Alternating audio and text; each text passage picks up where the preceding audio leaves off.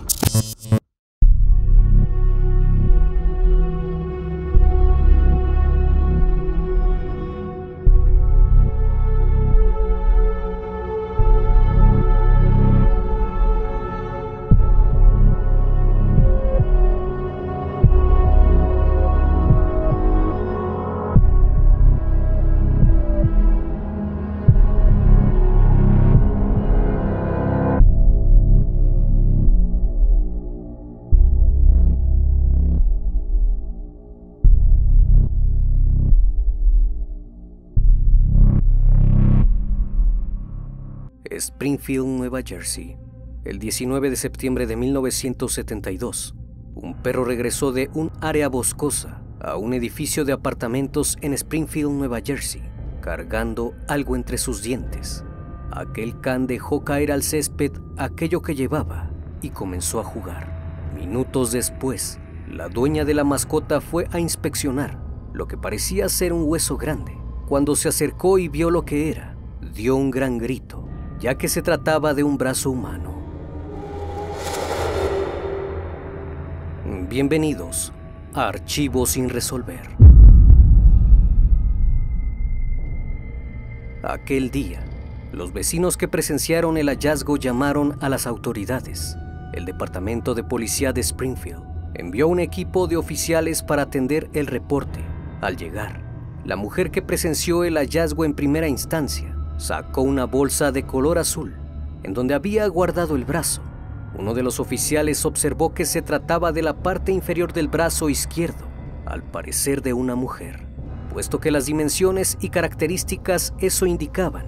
Además, sus uñas habían sido pintadas anteriormente con un esmalte blanco.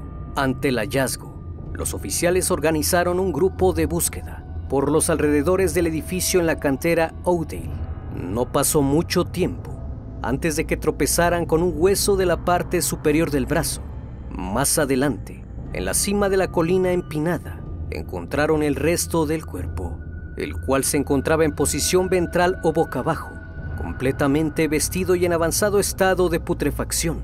A primera vista era imposible saber si era hombre o mujer, pero todo parecía indicar luego del primer hallazgo que se trataba de una chica. Alrededor de su cuerpo había algunos troncos, Tenía ramas debajo de sus pies. Algunas formaciones rocosas eran parte del panorama. Dos sandalias en color café estaban alrededor de su cuerpo, así como algunos otros objetos. Se procedió a realizar el levantamiento del cuerpo para realizar la necropsia y así poder identificar a quién pertenecían los restos. Debido al avanzado estado de descomposición, no se pudo determinar la causa del deceso. Sin embargo, se comprobó que pertenecían a una mujer. Un examen esquelético y radiografías mostraron que el cuerpo no reveló evidencias de agujeros de bala, fracturas o lesiones traumáticas, por lo que se concluyó que posiblemente había sido estrangulada. El examen toxicológico indicó que no había rastros de drogas fuertes, solo una cantidad mínima de marihuana. Únicamente se halló una cantidad inusual de plomo en los restos la cual era considerablemente alta para una persona. Gracias a sus registros dentales, la mujer fue identificada como Jeanette de Palma.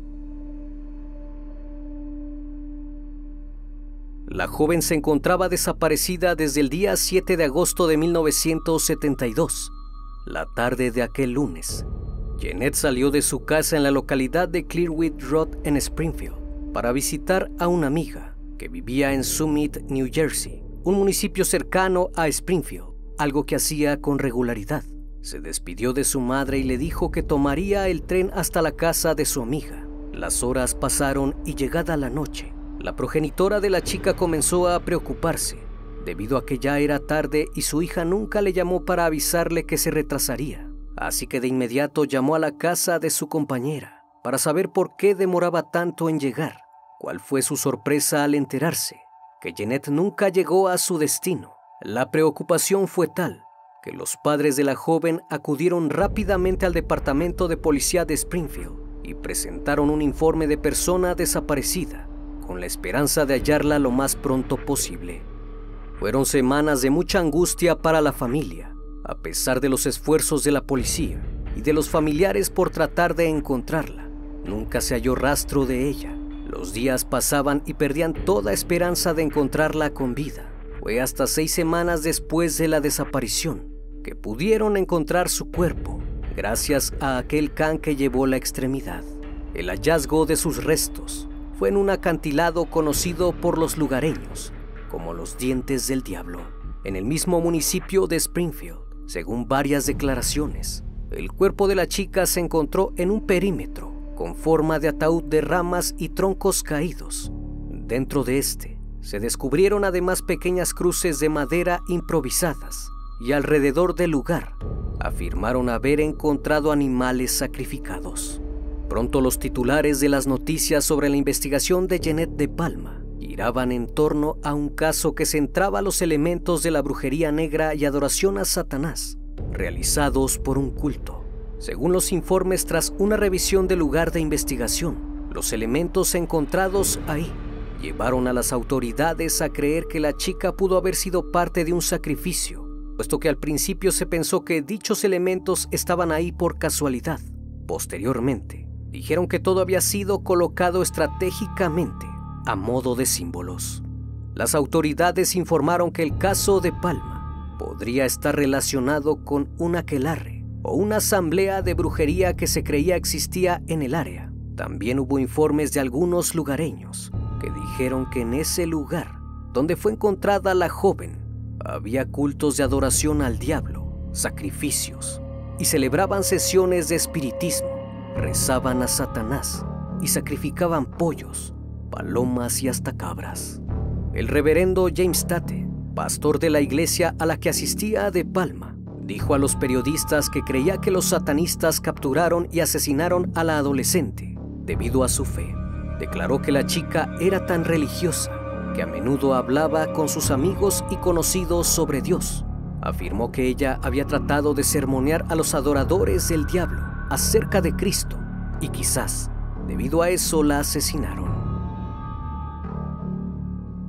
Jeanette Christine de Palma nació el 3 de agosto de 1956. Recién acababa de cumplir 16 años cuando desapareció. De Palma provenía de una familia cristiana y sus amigos la conocían por su devoción a su fe. La casa de su familia estaba en Clearwood Road, en un vecindario montañoso de clase media y alta de Springfield, donde vivía con sus padres y hermanos.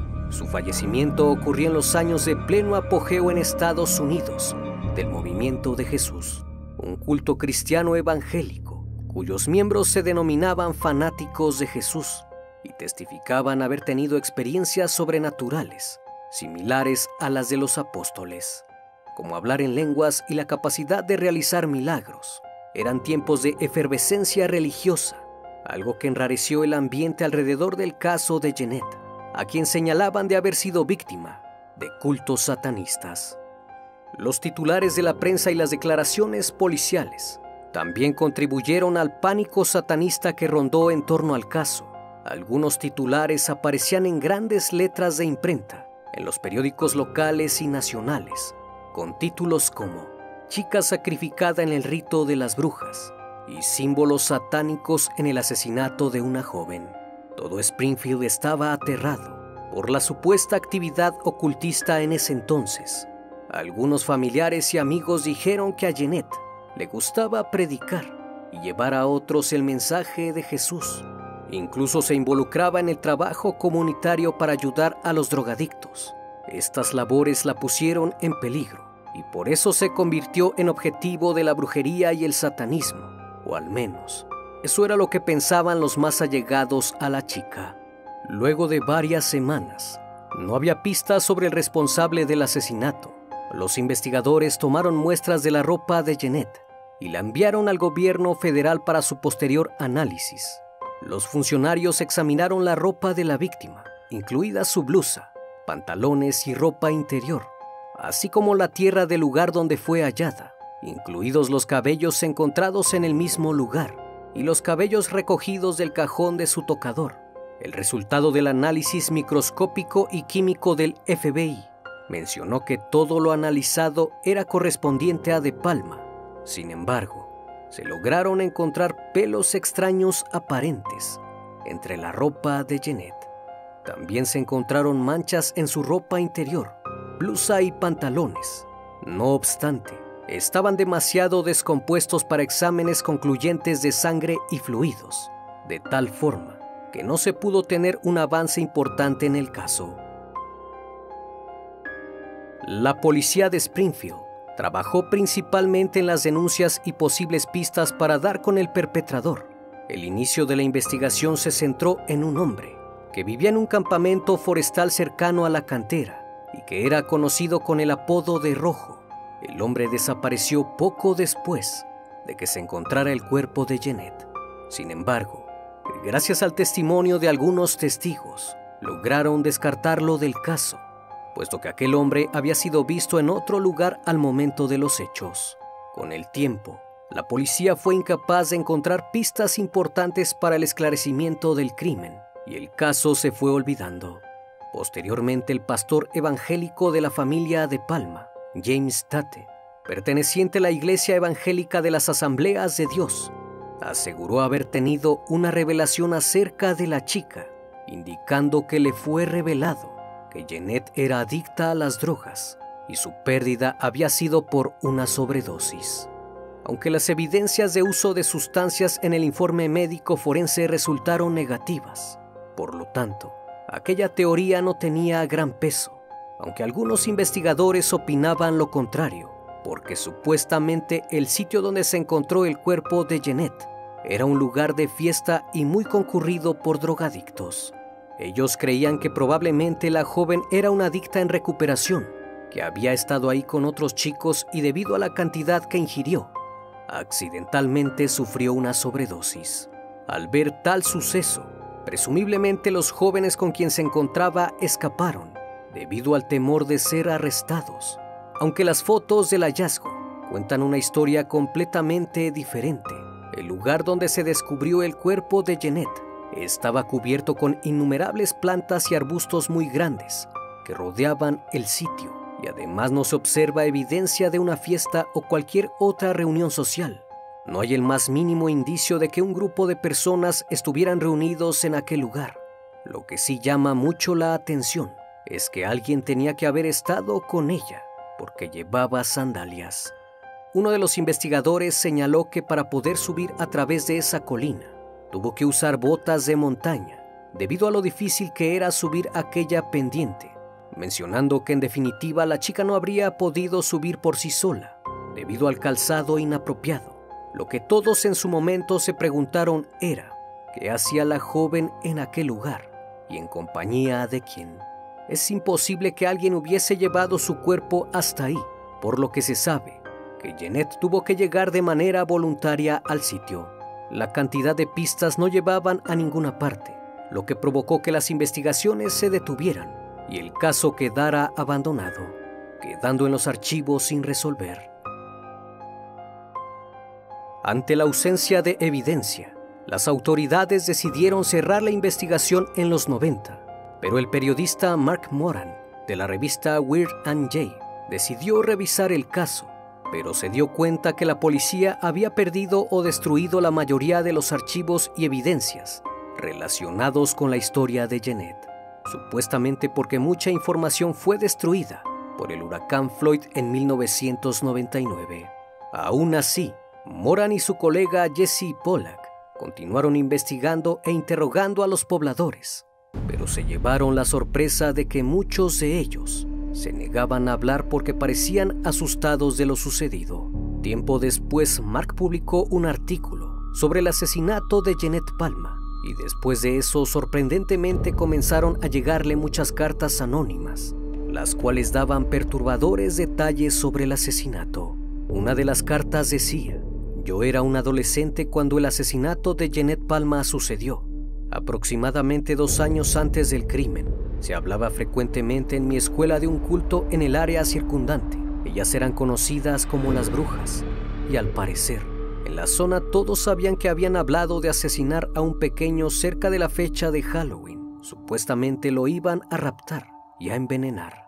Otra carta decía, cuando el perro trajo el brazo de Jeanette a casa y empezó la búsqueda del cuerpo, encontraron flechas talladas en los árboles que llevaban al cuerpo. Alrededor de sus restos hallaron animales sacrificados, atados a árboles con cuerdas y otros en jarras. Poco después de este acontecimiento, se reportaron animales seccionados y colgados de la misma manera en la reserva Huachun, que también está muy cerca del lugar donde encontraron a Jeanette. Este sitio ha sido señalado como el centro de las actividades de cultos satánicos de la zona. Muchos lo saben, pero pocos desean hablar de ello. Luego de haber recibido más de una decena de cartas, Morán y Polak revelaron que su investigación condujo a varios sospechosos previamente desconocidos, evidencia de un encubrimiento e incluso conexiones con otros asesinatos sin resolver previamente. Otra teoría que surgió fue que tal vez Jeanette fue víctima de un crimen de oportunidad y que pudo haber sido asesinada por el mismo hombre que privó de la vida a Mary Ann Pierre y Lori Kelly, fueron encontradas en áreas boscosas, como en el caso de De Palma. Richard Cottingham se declaró culpable de estos casos. Sin embargo, no dio ninguna información con respecto a Jeanette, pero se piensa que este sujeto podría ser un sospechoso del crimen. Otro importante descubrimiento que hicieron es la referencia al bolso de la víctima, el cual había sido robado junto con sus papeles de identidad y dinero, pero cuyo contenido quedó esparcido en el lugar de la investigación. También hacen referencia a un frasco con una sustancia desconocida que estaba entre las pertenencias de Jeanette. Sin embargo, lo que se menciona en estos informes es el contenido del bolso de la chica, aproximadamente a dos metros y medios al sur de los restos de Jeanette estaban los contenidos de su bolso, regados en un pequeño perímetro. En los informes de pruebas y en las fotos correspondientes se incluyen un paquete de pañuelos Marcal, un inhalador Vicks, un lápiz labial compacto pequeño, un peine, una llave en un anillo y el frasco. La madre de la joven Florence de Palma dijo a la prensa que su hija tenía un leve resfriado el día que desapareció dijo que llevaba una pequeña caja de sombras de ojos, los cuales incluyó en el bolso que se llevó aquel día, junto con el dinero y su billetera, además de un collar que nunca se logró recuperar. Su familia informó ampliamente que el collar había desaparecido de su cuerpo y fue corroborado por los informes publicados en febrero de 2021. Dos años antes, en el 2019, Pese a la fuerte resistencia por parte de la policía local de proporcionar información sobre el caso, Morán y Polak lograron obtener las copias del caso en un archivo, en la oficina del fiscal del condado de Unión, bajo la ley de libertad de información, incluidas fotos del lugar de investigación que anteriormente se habían reportado como desaparecidas. Las imágenes dejaron en duda la teoría del culto y lo dicho por muchos testigos, incluyendo el testimonio de algunos policías que estuvieron en el lugar. En las fotos, inesperadamente, no se aprecia nada sobre un ritual satánico. Las cruces que se dijo por muchos años eran parte del ritual resultaron ser troncos y ramas de árboles ordinarias que parecían haber caído de forma natural, formando lo que parece ser una cruz. Un experto en imágenes satánicas dijo que los arreglos de rocas, palos y troncos parecen estar colocados de forma natural y no por obra de un culto satánico como se llegó a especular. Tampoco se encontraron evidencias de los supuestos animales sacrificados, aunque hay muchos que aseguran que todo esto antes mencionado sí se encontraba en el sitio. En esa revisión, la revista donde trabajaba Morán afirmó que los informes policiales desestiman la intervención de un culto satánico en el crimen de la joven. Dicen que las cruces, la estrella y el ataúd, así como los animales sin vida y todos los demás indicios de un sacrificio satánico, en realidad no estaban en el lugar, lo cual es muy convincente si hablamos de que en las fotos no se encontró evidencia de ello. la razón principal por la que su asesinato no puede ser investigado y resuelto es que no hay una causa determinada del deceso, por lo que su caso todavía se considera un fallecimiento sospechoso. Si bien el caso de Jeanette aún no ha sido resuelto, está lejos de haber quedado en el olvido, ya que gracias a la tecnología y a la implementación de las pruebas de ADN, este caso podría llegar a su fin con un final satisfactorio. Hoy, son varias las personas que por sus propios medios han investigado el asesinato tratando de responder las incontables preguntas que se acumulan tras medio siglo de haber ocurrido. Algunas se han logrado resolver, pero solo para abrir la puerta a otras nuevas. Ed Salzano es uno de ellos. Este hombre que apenas tenía 10 años cuando asesinaron a De Palma es uno de los más fervientes defensores de la joven y todavía pide justicia por su caso. Ed pidió a la policía realizar las pruebas de ADN en las ropas de la joven, pero las autoridades se negaron, así que en el 2019 demandó al condado de la Unión de Nueva Jersey por no querer realizar dichas pruebas. Hasta la fecha este terrible crimen sigue sin ser resuelto. La teoría de la secta satánica es quizás la mayor fuerza que se tiene hasta ahora pero la desaparición o destrucción de los archivos policiales puede que haga imposible que sepamos qué sucedió en realidad con Jeanette de Palma, pues si bien se entregó un informe, muchos archivos se reportaron como perdidos y solo queda a la espera de que en este 2022 puedan realizarse las pruebas de ADN y de alguna forma esclarecer el caso. Mientras tanto, la historia de Jeanette de Palma quedará guardada en los archivos sin resolver. Una vez más, estimado público, agradezco su compañía. Gracias por brindar un espacio de su tiempo para conocer un caso más de este canal. Si aún no estás suscrito, te hago la cordial invitación a que lo hagas y formes parte de esta gran comunidad. Esto es El Criminalista Nocturno. Hasta la próxima emisión. Buenas noches.